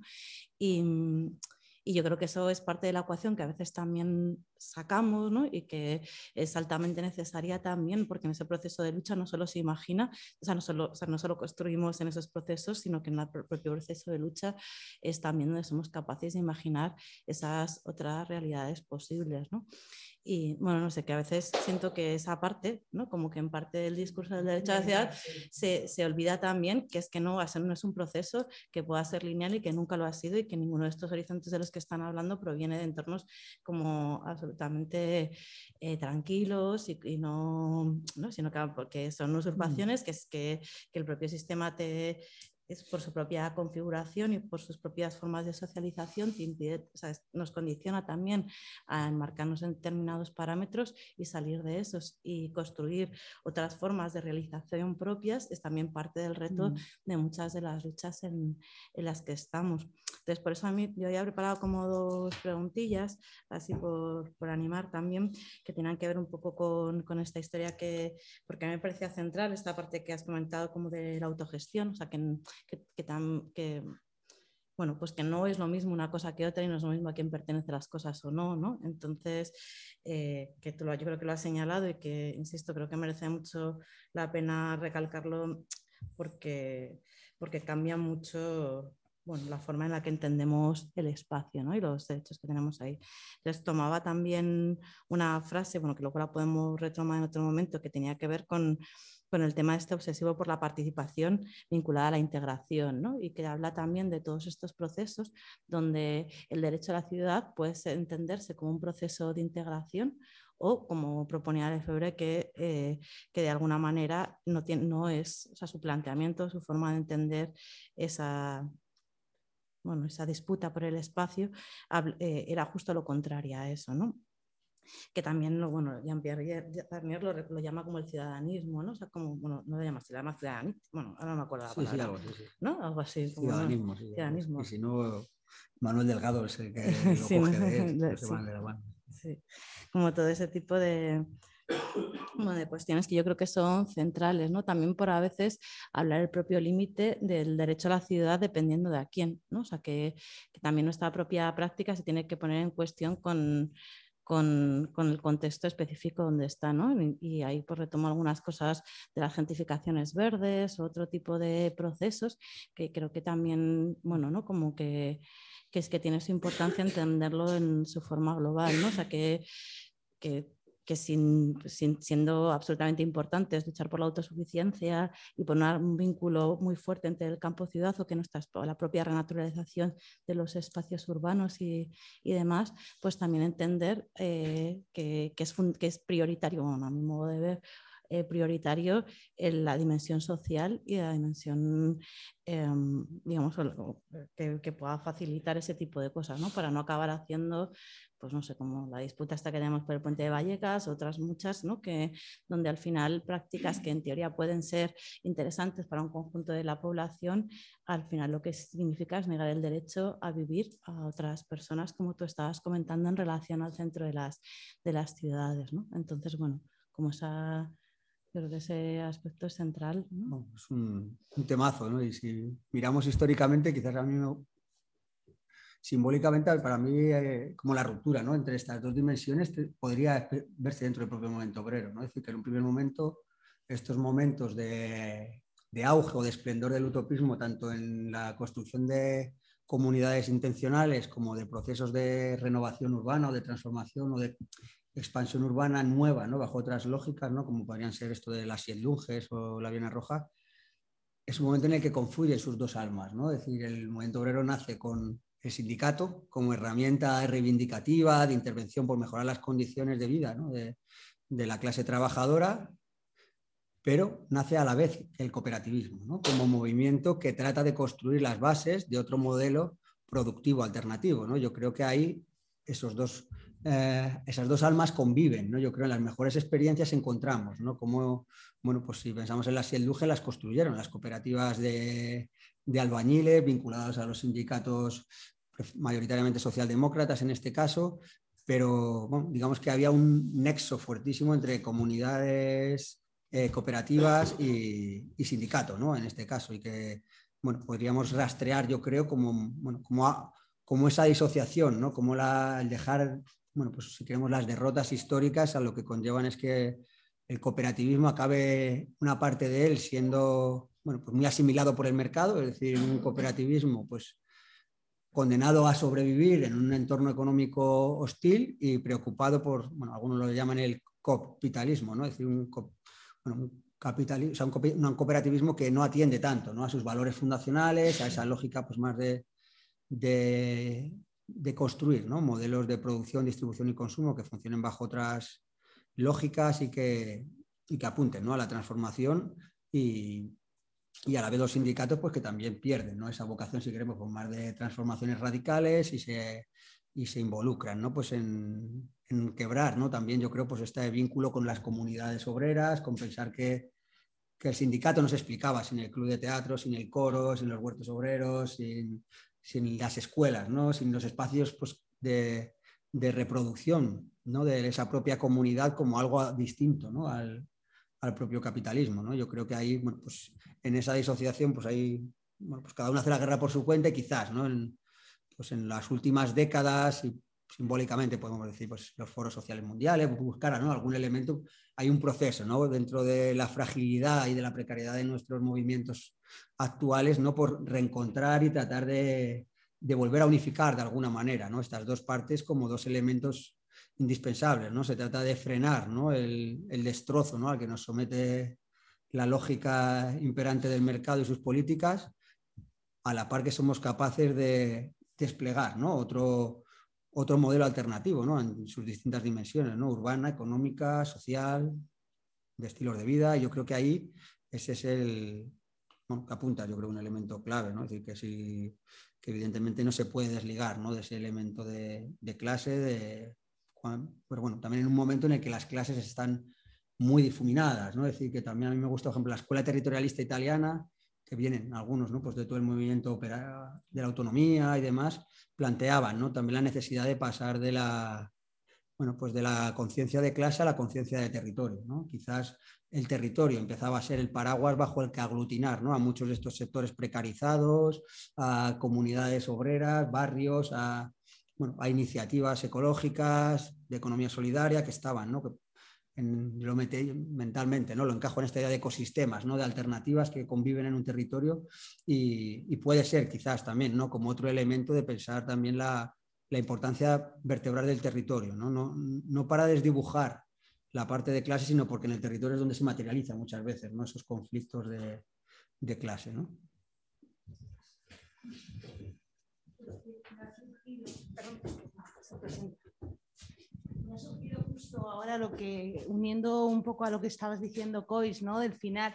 Y yo creo que una de las claves, que me parece muy estupendo esto que dices de vincularlo al territorio, pero a mí me parece que una de las cosas que también ha ganado todo este sistema capitalista, igual que tiene que ver con el individualismo, es absolutamente desterritorializarnos. O sea, incluso en la forma de vida que tenemos en la ciudad, cuando hablamos del barrio, yo muchas veces, incluso en la escuela, ¿no? Como porque yo soy profe en la escuela, en urbanismo nos damos cuenta, empieza a preguntar, la gente no se identifica con el barrio, o sea, es una, a veces una, estas cosas que, ¿no? Con el lugar, o sea, si al final es que vives en no sé qué sitio vinculado a que te metes, incluso no usas ni la calle, ¿no? O sea, que hay que construir incluso esta idea que tú dices del territorio, tenemos que volver a reconstruir mm. como esa ligación con el territorio, porque yo realmente creo que la gente no vivimos ya en barrios ni en espacios eh, mm, físicos, no sé, ¿no? Vivimos en una locura conectado con autopistas, los que se pueden mover y los que no, donde caben, ¿no? Y por eso también, eh, y ya solo para terminar también, quería como un comentario que es que me pone muy nerviosa, que unamos, y es un comentario que me vais a permitir, unamos a, nuestro querido Lefebvre con, con Jane Jacobs, ¿no? Porque a veces hacemos como un paralelismo que a mí me parece que son, o sea, Jane Jacobs no deja de ser esa visión casi de, no sé cómo decirlo, o sea, era una señora burguesa que está bien, que vivía ahí en eh, Manhattan, que quería recuperar su espacio para su lugar y que era casi como esta ciudad de los cupcakes y, del, y de, o sea, como de, no sé, de la burguesía, ¿no? De recrear un espacio, perdona, Pobrecita, pero ah, no, porque a mí sí que me parece que, que, ahí esa idea que tú has dicho, ¿no? De universalizar, democratizar, yo creo que va más en esa línea. O sea, que a mí me parece que la mm. línea, que mm. está muy bien Jake, Jacobs, pero que hay una a mí me parece que hay una especial reivindicación demasiado de esa imagen, que bueno, que yo fui la mm. primera que también cuando leí eh, muerte y vida en las ciudades me quedé un poco, me encantó, pero que había como que trascender, ¿no? Nada más. Em, bueno, yo quería... La necesitamos en nuestro equipo.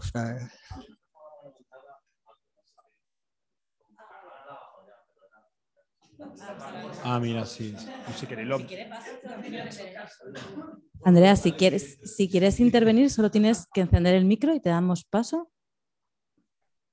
Andrea, ah, mira. Qué vergüenza. Ahora, de repente, estabais todos mirando. no, era simplemente, mm, me, gusta muchísimo la idea eh, de lo que planteabas de que cómo la eh, las distopías que en algún momento intentaban movilizarnos ahora nos están paralizando, ¿no? Eh, y pensando un poco en esa, en esa lógica de cómo algo eh, de que las utopías quizás es eh, pensando en la lógica contraria, ¿no? Cómo las utopías nos pueden movilizar eh, para determinadas cuestiones de acción política o de modificación o de, o de, cambio ¿no? con respecto a las estructuras, bueno, pues de lo, que, de lo que es lo posible, de nuevas formas de pensar, de pensar la ciudad, la vida urbana y las relaciones sociales. Me genera dudas también eh, pensar en que en la propia distancia que puede haber con las, eh, con las utopías. ¿no? Lo comentabas antes, eh, que existe una, bueno, pues una cierta dificultad también en la medida en que puede que lo imaginario, que, lo que es lo posible o que las cuestiones que resultan posibles eh, estén demasiado eh, alejadas de esta idea de, utopía. ¿no? Em, entonces, bueno, quería preguntarte también como, qué perspectiva tienes tú, porque desde la perspectiva, por ejemplo, del municipalismo, me parece que podría llegar a ser interesante plantear este pensamiento utópico o este pensamiento posibilista desde la lógica de cómo hacer estas pequeñas, yo qué sé, estas pequeñas Em, iniciativas que pueden ser utópicas, que pensamos, pues hablamos del cohousing, del tema de huertos, no, cuestiones que pueden estar interesantes, eh, pero que son muy micro, que afectan a una pequeña parte de la población y que son claramente excluyentes, ¿cómo hacer de estas micro propuestas eh, que sean macro propuestas? Es decir, quizás el pensamiento utópico, la posibilidad de hacer que una cuestión sea... Eh, bueno, pues que, que, sí que sea posible, es pensar en cuestiones que ya existen, con las estructuras sociales que ya tenemos y con las estructuras legales que tenemos, cómo hacer que sean generalizables como una política pública a lo largo de toda, para, el, planteamiento de una ciudad. ¿no? Entonces, bueno, por contrastar, contrastar esta mm. idea con vosotros, no sé cómo lo veis. Em, bueno, yo es que justo iba como muy en el hilo de lo que estaba comentando la compañera. Em, bueno, yo antes, escuchándolo en la Utopía, estaba pensando mucho en un libro que me leí el año pasado, que no sé si conocéis, que es de Utopía no es una isla, de la isla Martínez, y me acuerdo una frase que, decía al final del libro, que me pareció como muy inspiradora, que era, em, no sé si lo voy a decir bien, pero bueno, era eh, ser ferozmente optimistas y a la vez radicalmente pragmáticos. Entonces, al hilo de lo que comentaba ella, Claro, yo creo que, el problema que tenemos también es que nos faltan los puntos intermedios. Es decir, tenemos como o podemos intentar imaginar la utopía final, es decir, el, objetivo, el final del camino donde queremos llegar, y luego tenemos como iniciativas pequeñas que son como a corto plazo lo que podemos hacer en el sistema en el que vivimos, ¿no? El huerto en el barrio, iniciativas pequeñas. Entonces, claro, yo que, al final a, mí la sensación que me da, y no sé cómo lo veis, que nos tenemos que a lo mejor que enfocar en esos puntos intermedios y en los procesos que unen lo que existe en lo pequeño en el corto plazo con lo que queremos que exista en, lo universalizable a largo plazo. Y ahí hay un hay una, una y esto también creo supongo la semana que viene lo veremos con Álvaro que lo escribía en la introducción de no sé, de, de, qué libro era? De la Revolución Urbana. sí, que hablaba de, que Lefebvre justo habla del método progresivo, regresivo, regresivo, progresivo, no, no me acuerdo cómo era, que era volver hacia atrás para entender los procesos, mirar hacia adelante para ver a dónde queremos llegar y entre una cosa y la otra trazar esas sendas. Entonces, claro, al final, lo que comentabas tú de ver de todas esas experiencias utópicas, qué es lo que podemos extraer para dibujar esas sendas, pero yo sí que creo que a lo mejor tenemos como que mover mucho el foco en el proceso y en dibujarla concretamente, pragmáticamente, como decía, como decía eh, Andrea, el, con los marcos legales, políticos, sociales que tenemos ahora, cómo, cómo dibujarlo. Vale, bueno, voy a intentar recopilar como algunos de las... Vale. A ver si soy capaz. Él ha aludido. No, no, porque está siendo muy interesante. A lo de los marcos legales, que dice él y lo que decía Andrea, como cerrando el círculo, como dentro de un marco legal tú puedes generar y proyectar la utopía de forma eh, universal, por decir, trasladarla, no mencionando o no poniendo las tintas de una forma mm, muy fuerte en, lo, en el concepto de desobediencia civil, por cuanto el marco legal que nos rodea es algo como la ley de seguridad ciudadana, que también se llama ley mordaza, pero no solo afecta a la libertad de expresión, sino también al dominio de la calle, que es una parte que está menos, por así decirlo, menos eh, publicitada, pero que tú te reúnes más de cuatro personas y ya viene la policía a desalojarte porque sois cinco en vez de sois lo que marcan ellos. Entonces, claro, dentro del marco legal y dentro de la utopía, ¿cómo tú sin la gran pivote de la desobediencia civil puede eh, generar o puede progresar una utopía. Es como un oximorón, ¿no? Muy gordo. ¿Y quién es el valiente que desobedece? Claro. Vale, volvamos a hacer recopilación. Empezamos por el barrio, ¿no? creo que era Isa, ¿no? Quien decía el barrio.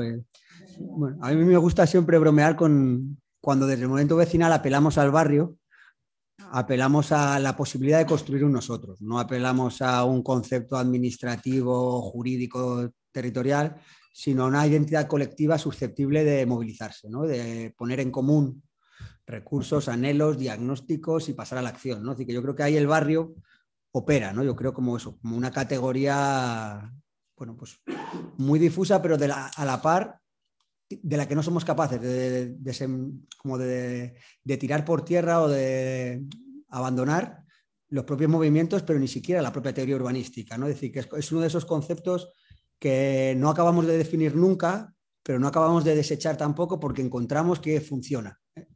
Eh, no lo podemos acotar, pero es operativo. ¿no? Yo creo que esa idea bueno, pues podríamos conformarnos, ¿no? Yo creo que con esa idea de barrio, y yo creo ahí sí es útil todos los aportes de Jacos, de esa dimensión comunitaria, es decir, que, yo sí la reivindico, ¿no? Es decir, como un elemento utópico, sobre todo por el modelo de sociedad en el que estamos, ¿no? Tan individualizado, tan, tan desapegado, tan desterritorializado. Yo creo que ese, ese amor por los lugares, esa democracia de las aceras que ella reivindica, bueno, nos puede parecer naif si nos gustan la épica de la lucha de clases, la gran retórica, pues es verdad que a veces queda un poco, poquita cosa, pero en buena medida si somos conscientes de que nuestras alternativas son poquita cosa, pues a veces hay que mimar ¿no? esas partes y yo creo que ahí es la figura de Jacos, creo que es reivindicable ¿no? y yo la quiero en mi equipo. Lo cual no quiere decir que en su debate que tenía con Munford, ¿no? ya en la época que Munford reivindicaba ¿no? y le criticaba principalmente, aparte de con muy malas formas, le criticaba, su gran crítica era que adolecía de un modelo alternativo de ciudad y que solo íbamos a ser capaces de superar eh, esta ciudad teniendo un modelo alternativo que oponer, ¿no? un, todo, ¿no? que si bien bueno, pues no deja de ser, ¿no? Eh, hoy por hoy pues una propuesta teórica, abstracta y demás, pues creo que también es como otra pieza. O sea, que necesitamos un equipo en el que Munford y Jacobs se llevaran bien. O sea, esa sería una de mis, de mis apuestas. ¿no? Y luego apuntabas otro debate que conecta, ¿no? Quizás con, el del municipalismo, que es el tema de la escala, ¿no? Es decir, de que estamos en escalas muy pequeñas y, que necesitamos, ¿no? Salir en buena medida de, esta escala, ¿no? Del prototipo, del piloto, de lo micro.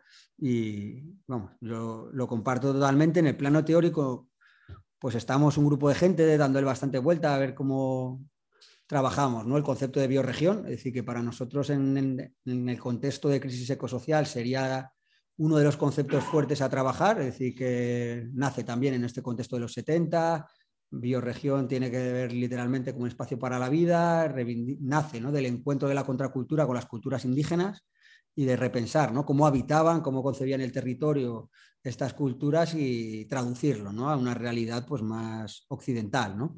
Pero bueno, algunos de esos desarrollos posteriores son inspiradores, ¿no? es decir, que también es un concepto vago, le pasa lo mismo que al barrio, pero a una escala, en vez de por debajo de la ciudad, por encima, pero creemos que es bueno, un concepto muy potente para pensar cuál es la unidad de complejidad mínima que necesitamos para pensar las transiciones. ¿no? Es decir, necesitamos pensar, la ciudad no es el objeto ni el objetivo único sobre el que podemos y debemos intervenir, sino que tenemos que pensar en todo el territorio que hace viable una ciudad. Entonces ahí, ¿cuál es la escala mínima que nos permite hablar de agua, de alimentación, de energía, de gestión de residuos? Eh, bueno, pues a una escala integrada. Yo creo que eso ahí el, bueno, pues el concepto de bioregión es un, bueno, pues un elemento que está bien meter. ¿no? Yo creo que en esta coctelera utópica sería una pieza bueno, pues relevante. ¿no? Yo creo que, bueno, pues que sería algo también a, incorporar, ¿no? Y que el municipalismo todavía no ha, trabajado, es decir, que a lo máximo a lo que hemos llegado es a gestionar ¿no? áreas metropolitanas, allí donde, donde existen ¿no? esta arquitectura institucional, pues yo creo que más avanzada, ¿no? que permite coordinar algunas grandes políticas estratégicas de forma sincronizada a distintos municipios y tener ¿no? pues, o diseñar políticas que, que trasciendan ¿no? a, a, una única ciudad, yo creo que eso es, es un avance, pero no es la, la bioregión. ¿no?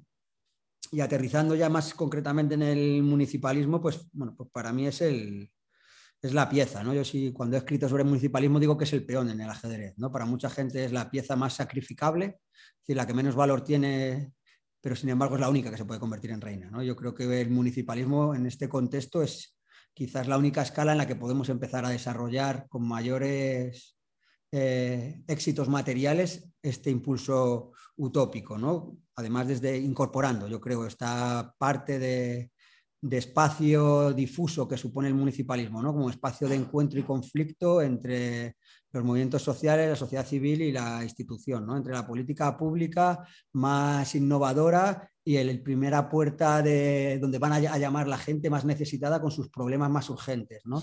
donde están eso, conviven, ¿no? la vanguardia, la retaguardia, y creo que, sí que sería esa, esa, pieza, ¿no? La que nos iba a permitir el, el trabajar, ¿no? Y como este experimentalismo vinculado al municipalismo, pues dependerá sobre todo de la medida, de las dimensiones que tomen. Estos experimentos, ¿no? De cuán grandes y ambiciosos sean y cuán prolongados en el tiempo, eh, bueno, pues digamos que la información ¿no? y los aprendizajes que nos den van a ser, van a ser mayores. ¿no? Y una, quizás uno de los rasgos ¿no? que definirían un buen municipalismo sería este que es capaz de desarrollar la cooperación público-comunitaria.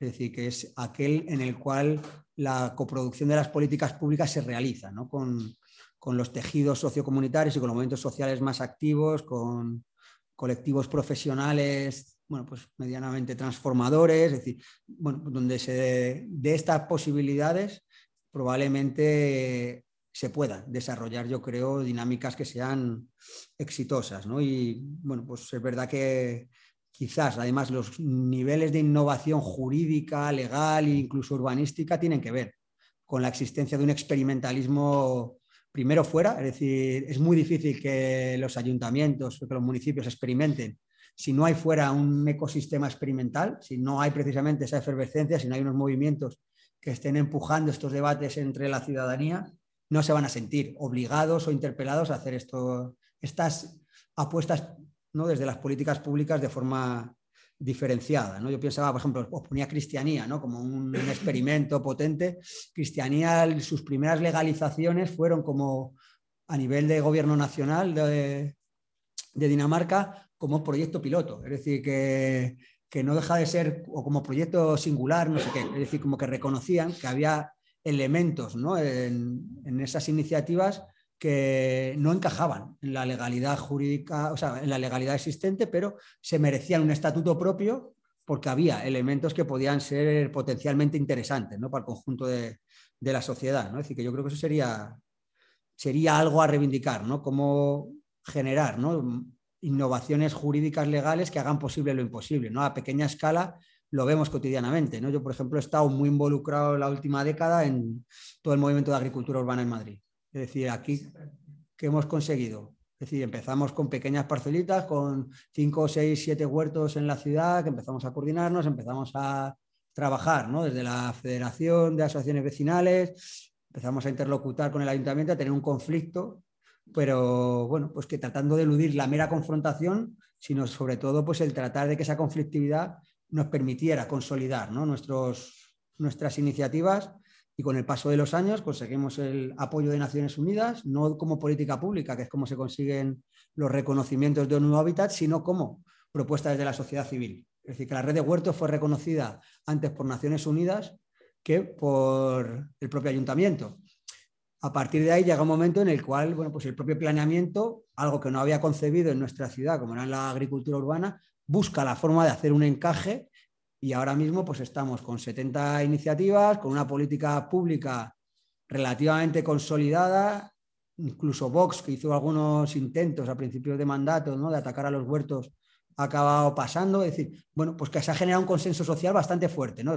Es verdad que los huertos comunitarios pues no son mejor Lefebvre se echaba unas risas con ellos y decían que a dónde vamos, ¿no? Pero bueno, para mucha gente ahora mismo pues es una dinámica que aglutina unos miles de personas en nuestra ciudad, que genera determinadas inercias comunitarias socioambientales que son potentes y que bueno, pues han generado innovaciones jurídicas, marcos de cooperación público-comunitaria que trascienden ¿no? al propio, a la propia red de huertos, como procesos formativos conveniados, como procesos de colaboración con los viveros municipales, en lo que es la donación periódica de planta ecológica de variedades tradicionales de Madrid. Así que se están dando cosas bonitas, ¿no? Experimentalismo con ortoterapias en huertos con centros de Madrid Salud. Es decir, bueno, como que están pasando cosas que, que se pueden ver, yo creo. Así que a mí lo que me gusta es coger los huertos, por ejemplo, que es algo en lo que yo he estado muy metido, y decir, bueno, alguna vez lo he hecho, ¿no? Con la gente de la red y venga, vamos a fliparnos con que todo lo que encierran nuestros proyectos fuéramos capaces de desplegarlo. Imaginémonos que tenemos marcos reguladores favorables, políticas comunitarias, políticas comunicativas, que tenemos recursos, facilidades. ¿De qué seríamos capaces? Pero no en la fantasía, sino partiendo de lo que ya hacemos, ¿de qué serían capaces estas iniciativas? ¿no? Yo creo que esto, si nos lo preguntáramos o se lo preguntaran muchos movimientos sociales con las cosas que hay, encontraríamos algunas pistas y yo creo que ahí encontraríamos el repositorio principal de políticas públicas alternativas donde los ayuntamientos tendrían que inspirarse. El municipalismo tendría que encontrar esa inspiración ahí, como la encontró el estado del bienestar. Es decir, que cuando miramos la sanidad universal como, o la seguridad social como avances civilizatorios y que, bueno, que vistos desde el... O sea, si lo miraran, si se lo contaran a un siglo antes de que pasara, parecerían utopías, aunque ahora mismo pues, van a parecer pequeñas reformas a defender ¿no? del, del, estado del bienestar, no fueron inventos que hicieron unos tíos muy listos en un despacho, cuatro políticos, diciendo, socialdemócratas, ¿qué hacemos con esto? Los laboristas, ¿cómo montamos un sistema nacional de salud? ¿Qué hicieron? Hicieron a mirar cómo funcionan las mutualidades obreras, cómo están solucionando los movimientos obreros las necesidades que no está cubriendo el mercado ni la política, es decir, cómo los estaban solucionando esos problemas. Pues vamos a coger, vamos a inspirarnos en estas iniciativas y vamos a llevarlas a una escala nacional, a pensarlas, a adaptarlas al lenguaje jurídico, al Estado de Derecho, no sé qué. Bien, pero son traducciones de experimentos sociales más micro, ¿no? Yo creo que lo que necesitamos es empezar a mirarnos con esa, yo lo llamo mirada apreciativa, ¿no? Es decir, que tenemos una facilidad enorme para ser autocríticos, encontrar nuestros sesgos, nuestras carencias, nuestros fallos, pero no para encontrar nuestras potencialidades. Y no sé, por ahí iría quizás una multirespuesta a, a las últimas intervenciones. Vale, pues yo también ahí para ir cerrando quería recoger una cosa que sí que has dicho en relación a la desobediencia, que ah. creo que es como central y también por mm. auto-homenajearnos a recuerdos nuestros. O sea, como, ¿no? Y, en esta visión que hacíamos de recordar la historia reciente y recordar cómo nuestra propia ciudad viene de procesos de desobediencia, como las luchas por el pan o las luchas desde el barrio al final son las que han construido parte de la ciudad que tenemos. Entonces también todo ese ejercicio de, de memoria histórica de cosas muy cercanas, como puede ser la propia historia de nuestra, de nuestra ciudad, yo creo que, bueno, pues que merece también la pena tenerla como más presente y no como, porque construimos sobre eso, sobre esos procesos de, desobediencia de los que vendrán y de los que, de los que vinieron.